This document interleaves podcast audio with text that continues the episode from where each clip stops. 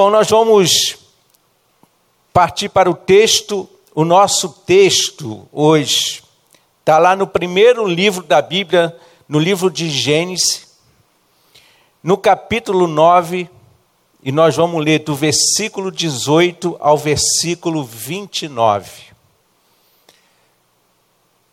Gênesis capítulo 9, versículo 18 ao versículo 29.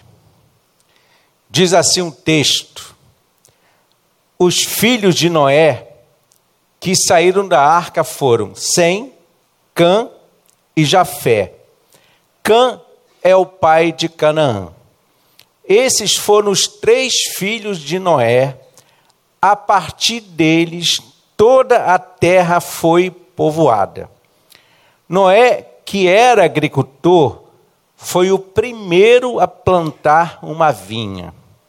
Bebeu do vinho, embriagou-se e ficou nu dentro da tenda. Cã, pai de Canaã, viu a nudez do pai e foi contar aos dois irmãos que estavam do lado de fora. Mas Sem e Jafé pegaram a capa, levantaram-na sobre os ombros e, andando de costas para não verem a nudez do pai, cobriram-no. Quando Noé acordou do efeito do vinho e descobriu que o seu filho caçula lhe havia feito, disse: Maldito seja Canaã, escravo de escravos será para os seus irmãos. Disse ainda: Bendito seja o Senhor, o Deus de Sem, seja Canaã seu escravo. Amplie Deus o território de Jafé, habite ele nas tendas de Sem, e seja Canaã seu escravo. Depois do dilúvio, Noé viveu 350 anos, viveu ao todo 950 anos e morreu. Está aí o texto. É, a gente, eu pelo menos, e claro que a gente aqui não faz uma disputa de quem mais leu a Bíblia, né? mas assim, muitas pessoas leram a Bíblia várias vezes. E aí a gente que talvez já tenha lido a Bíblia algumas vezes, a gente acaba voltando à Bíblia e a gente acaba voltando à Bíblia para passear pela Bíblia. E eu gosto de fazer isso, né? E aí, claro que isso é um preâmbulo, porque quando a gente passeia pela, pela Bíblia, a gente está, digamos, deambulando pela Bíblia, andando pela Bíblia, né? E a Bíblia nos conduz a alguns ensinos. E a Bíblia nos, nos conduz a algumas verdades, ou a verdade, e a Bíblia nos conduz a conhecimentos, com a finalidade de nós crescermos, amadurecermos. É claro, se a gente é, toda a Bíblia, a gente, a toda a Bíblia, na verdade, todos os textos da Bíblia, né, se a gente pudesse resumir assim, é aquela máxima de que a Bíblia mostra Deus como Ele é para a gente, revela Deus para a gente, e ao mesmo tempo mostra o que fazemos e o que devemos ser. Então, todos os ensinos da Bíblia, e a Bíblia contém muitas histórias, e todos os ensinos e todas as histórias da Bíblia servem para essa finalidade: mostrar, revelar Deus para a gente e mostrar o que nós fazemos e o que nós devemos ser. Há mais ou menos aí umas duas ou três semanas eu acabei pegando Covid, né? E aí tive que ficar sete dias em casa. E o que, que você faz dentro de casa? Vai ler ou vai assistir algumas séries. E eu assisti uma série muito interessante. É a história de duas mulheres que têm as suas, que têm as suas vidas íntimas, privadas, sendo exposta publicamente através de um vídeo feito sem seu consentimento. Bom, em consequência disso, essas duas mulheres sofrem zombarias, agressões que afetam não apenas a sua vida, mas a vida dos seus familiares também. Uma dessas mulheres não aguenta a pressão e tira a própria vida. Duas mulheres de classes sociais distintas, uma uma candidata prefeita de uma cidade e a outra uma simples operária de uma fábrica. Mas as duas têm em comum que as suas vidas íntimas são expostas publicamente através de um vídeo que foi gravado. O que leva uma, uma pessoa ou alguém, o que leva alguém a expor pessoas à execração pública? Humilhar? Tirar proveito da situação? Sentir-se melhor que o outro, acima do bem e do mal, como Deus? Ou é apenas a expressão de uma irracionalidade animal, a bestialidade? E é isso que eu queria, a partir desse texto, conversar com vocês sobre a medida do humano. Qual é a medida do humano? A medida do humano está entre Deus e uma, é, uma racionalidade, uma bestialidade, de uma vazão apenas dos seus instintos animal irracional. A medida do humano se situa aí. Não querer ser Deus e impor limites à sua a sua o seu instinto animal irracional. Então, é isso que eu queria conversar com vocês a partir desse texto. O livro de Gênesis é um livro, como eu falei, cheio de histórias de homens que deram início a um povo, a gente acabou de ler aqui no nosso texto, a uma nação, homens como Adão, como Noé, Abraão, Isaac e Jacó. Cada um desses personagens, ou cada uma dessas histórias, aborda, aborda fatos verídicos, conceitos morais, éticos, que orientam a vida do ser humano, que orientam a nossa vida. Gênesis são relatos de histórias que por trás dessas histórias e desses personagens estão verdadeiros ensinos para a nossa vida e para como nós nos devemos relacionar com o outro. Como eu falei, a Bíblia sempre mostra como o Senhor é, o que fazemos e o que devemos ser. Deus repete para Noé as mesmas palavras que foram ditas lá no primeiro casal para Adão e Eva. Deus repete para Noé e para, para Noé e a sua família as mesmas palavras para uma família que vai inaugurar uma nova humanidade. Todos nós sabemos que houve um dilúvio. A partir do capítulo 6 de Gênesis a gente vê isso. E esse dilúvio acontece porque havia a maldade humana havia se multiplicado de uma forma tal que o mundo estava insuportável, submerso a uma violência sem limites. E Deus, através de Noé e da sua família, inaugura uma nova humanidade. Olha, interessante, uma nova humanidade. E Deus fala para Noé e para sua família as mesmas palavras que foram ditas aos, ao primeiro casal: sejam férteis, multipliquem-se e encham a terra. Noé e a sua família representa o alívio em uma terra devastada.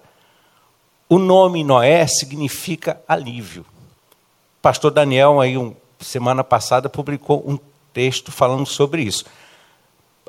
O nome Noé, em hebraico, significa alívio. Noé e a sua família, portanto, representa o alívio de uma terra devastada. Só que se a gente voltar lá no capítulo 6 de Gênesis, no versículo 9, a gente vai ver que, no, que Noé Noé tinha, tinha duas características. Capítulo 6, versículo 9 de Gênesis. Que foi traduzido para o português como justo e íntegro. Diz lá que Noé era um homem justo e íntegro. A gente vê essa mesma expressão relacionada a Jó. Mas se a gente pegar só os primeiros cinco livros da Bíblia, né, que é a Torá, a gente vai ver que essa expressão só é usada para Noé. Noé era um homem justo e íntegro. No português, né, na tradução que nós temos, a palavra justo no hebraico significa o seguinte: que ele, que Noé, observava de todo o coração o ensino do Senhor, ou a Torá. E a palavra íntegro no hebraico, que foi traduzida como íntegro, no hebraico significa perfeito. A ideia, portanto, quando o texto diz que Noé era um homem íntegro e justo, a ideia é um homem perfeito deve observar de todo o coração a palavra, as ideias, os pensamentos, as orientações do Senhor a fim de ser justo. Essa é a ideia contida nessa expressão. E aí a gente lembra do Salmo 119, né? Como pode o jovem manter puro a sua conduta? Vivendo de acordo com a sua palavra. Se tornar uma pessoa justa e íntegra deve ser um objetivo de vida de todos nós, de todo o homem, e deve ser a nossa missão de todos nós que desejamos observar e ser parecido à imagem e semelhança do Eterno. É claro que isso é uma tarefa de difícil obtenção devido à nossa natureza corrompida. Na abertura da nossa celebração, pastor Diego disse aqui, o quanto difícil é aquela ensino do Senhor. Sejam misericordiosos, assim como o Senhor é misericordioso. Mas uma coisa que é interessante: mesmo alguém justo e íntegro, como Noé, pode cometer deslizes.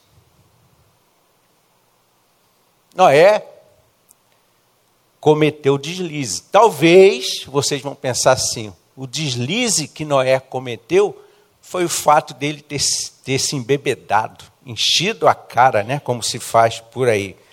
Mas não foi esse deslize. Porque, veja bem, gente, imagine uma pessoa. Eu falei aqui que eu fiquei sete, e quase todo mundo faz isso, né? Fiquei sete dias preso dentro de casa. Foi terrível. Ficar sete dias preso é muito ruim.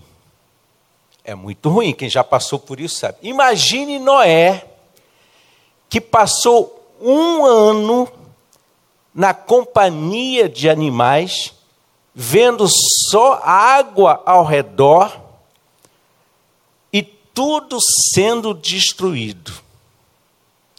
Quando ele sai da arca, um ano depois, e entra em contato com a terra seca, e planta uma vinha, colhe os frutos dessa vinha que demoram, e espera pela fermentação dessa uva, ele prova, percebe o aroma, a estrutura e o sabor do vinho feito por ele, e é claro que ele vai se alegrar, vai celebrar a vida, e ele se embriaga. Quem pode dizer que esse foi o deslize de Noé? Noé estava celebrando a vida. O deslize de Noé para alguns foi Noé não ter usado de misericórdia com o seu filho. Quando ele proferiu a maldição para o seu filho. Mas no próprio versículo que diz que Noé era um homem justo e íntegro, diz que Noé andava com Deus. O verbo no hebraico significa que Noé tinha um estilo de vida, um modo de ser. Andar com Deus significava isso, que Noé tinha um estilo de vida, um modo de ser. Bom, esses são, esse é o primeiro personagem dessa história, Noé, um homem justo, íntegro, que cometeu um deslize. Aí a gente tem um outro personagem nessa história, que é Cã, que a palavra diz Cã, pai de Canaã. E diz que Cã, pai de Canaã, viu a nudez do pai e foi contar aos seus dois irmãos que estavam do lado de fora. Cã, o nome Cã, é oriundo de uma raiz hebraica que significa força vital, que é compartilhada com todos os seres viventes, está relacionado à força animal instintiva. Cã, que viu a nudez do pai e foi expô-la aos seus irmãos. Cã é proveniente de uma raiz que significa no hebraico, uma, uma força vital animal instintiva. E aí alguém pergunta assim: em que Cã errou ao contar aos seus irmãos o que tinha acabado de ver? Claro, né? alguém fala assim: de repente ele foi contar aos irmãos para que os, os irmãos ajudassem o pai. Na, te, na verdade, o erro de Cã foi expor o pai publicamente. Ao invés de sair contando para todo mundo a situação vexatória do seu pai, ele deveria ter tomado a atitude dos outros dois irmãos. Como a gente disse em relação à nossa série, porque alguém expõe publicamente a vida íntima de uma pessoa. Para se tornar, para humilhar essa pessoa, para se dizer superior a essa pessoa. E por que Noé amaldiçoa o filho de Cã, Canaã, que era o mais novo dos quatro filhos de Cã? Cã Lá na frente, a partir do capítulo 10, a gente vai ver que Cã tinha quatro filhos. E Canaã era o mais novo, era o caçula. Por que, que Noé amaldiçoa não Cã e amaldiçoa o seu filho Canaã? É claro, próprio, os próprios comentários da Torá, o Talmud, leva a gente a possíveis quatro interpretações. Claro que eu não vou falar aqui sobre as quatro, mas vou falar sobre duas, que é o que nos interessa nessa noite. A primeira possibilidade de interpretação é porque Deus havia feito uma aliança com Noé e seus filhos, abençoando-os, e, portanto, Noé não poderia amaldiçoá-lo. E faz isso com o filho mais novo de Cã, Canaã, porque no entendimento de Noé, os filhos de seus filhos não estavam sob a bênção do Eterno. Essa é uma explicação. A outra explica, explicação é que Cã expôs a nudez do pai, como está no próprio versículo. E o vocábulo nudez significa vulnerabilidade. Encontrar a vulnerabilidade do outro é um meio para dominá-lo, subjugá-lo. Descobrindo a vulnerabilidade do seu pai, Cam pensa que encontrou um meio de dominá-lo, de subjugá-lo, de ser senhor do próprio pai. Por que, que alguém expõe a vulnerabilidade do outro? Ser vulnerável é estar sujeito a ser subjugado, dominado por alguém. Mas isso não é uma atitude de quem serve ao Senhor. A gente não pode e não deve expor a vulnerabilidade de ninguém, porque a gente não tem o direito de dominar, de subjugar ninguém, porque nós não somos senhor de ninguém. Nós somos servos de todos, é o que nos ensina a palavra do Senhor. E quando Noé, então, percebeu, acordou da sua bebedeira, Noé começa a amaldiçoar a descendência de Cã. Por quê? Cã toma um caminho de morte. E aí ele é golpeado na sua descendência. Como pai, ele acaba sendo punido por causa dele, seu filho se vê privado da bênção divina que ele próprio recebera. Bom, alguém vai falar assim: bom, isso aconteceu com ele, não acontece comigo. Por engano, porque nós temos a mesma natureza corrompida. Pessoas comuns têm lado obscuro. Lembram de Paulo? O bem que eu quero, não faço, mas o mal que não quero, esse faço. Pessoas comuns têm lado obscuro. E quando a gente nega, e negar o lado obscuro do ser humano, é projetá-lo fora de si. E aí, quando a gente nega o nosso lado obscuro e a gente projeta de, projeta fora de si sobre o outro, a gente acaba permitindo a demonização e o extermínio do outro. E até de nações inteiras, que a gente vê nas guerras. Iluminar, portanto, o lado obscuro é preciso e necessário, apesar de não ser fácil.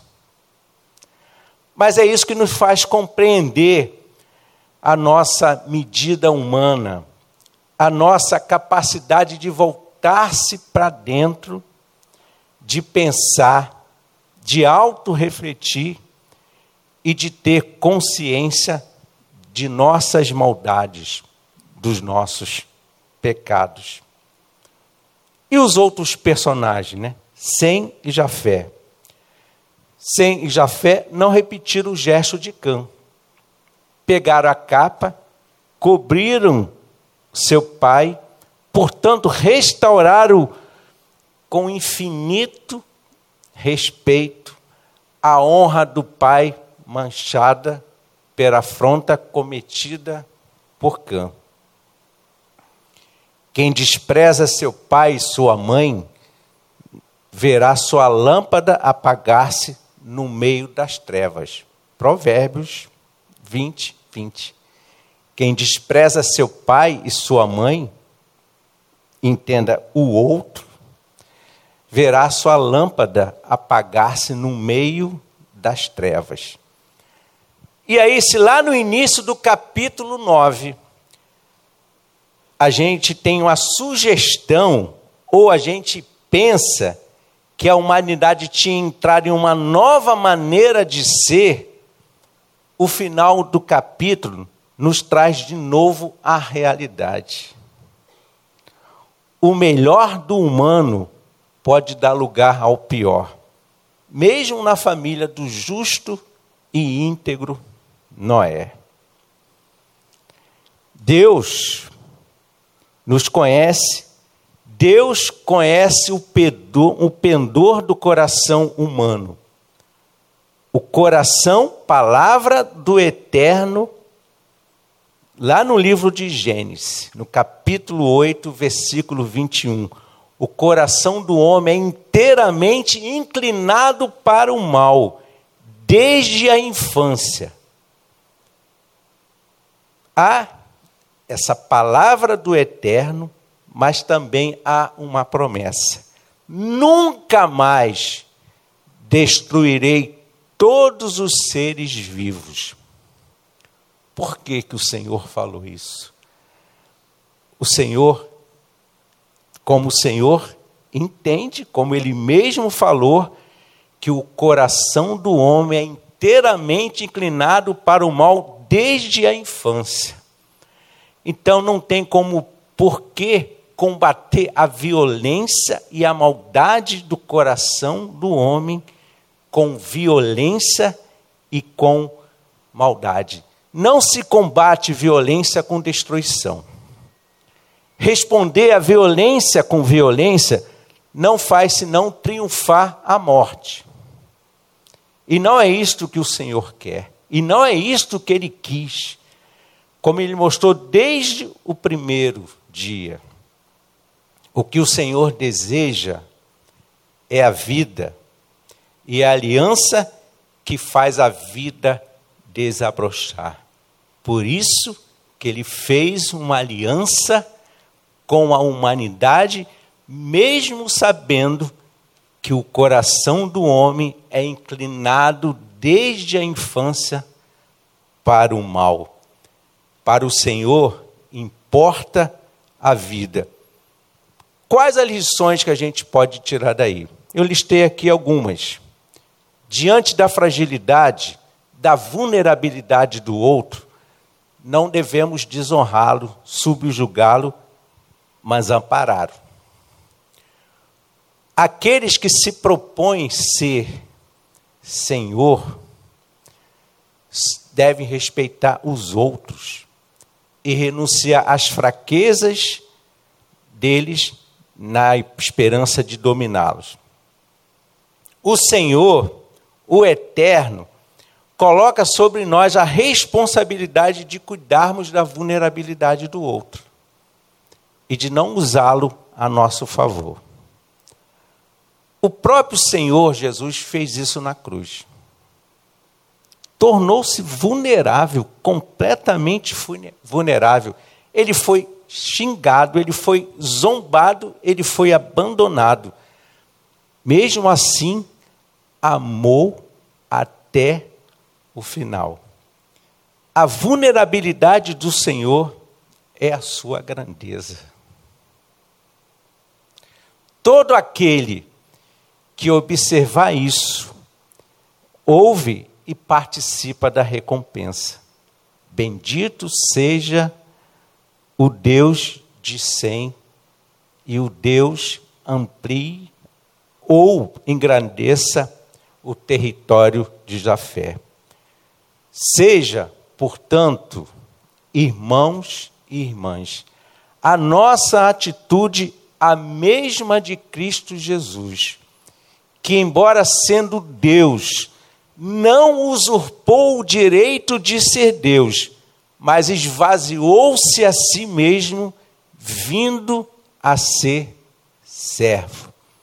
Portanto, aquilo que quereis que os homens vos façam, façais vós primeiro a eles. Sejam misericordiosos como o Senhor é misericordioso com cada um de vocês. Que Deus os abençoe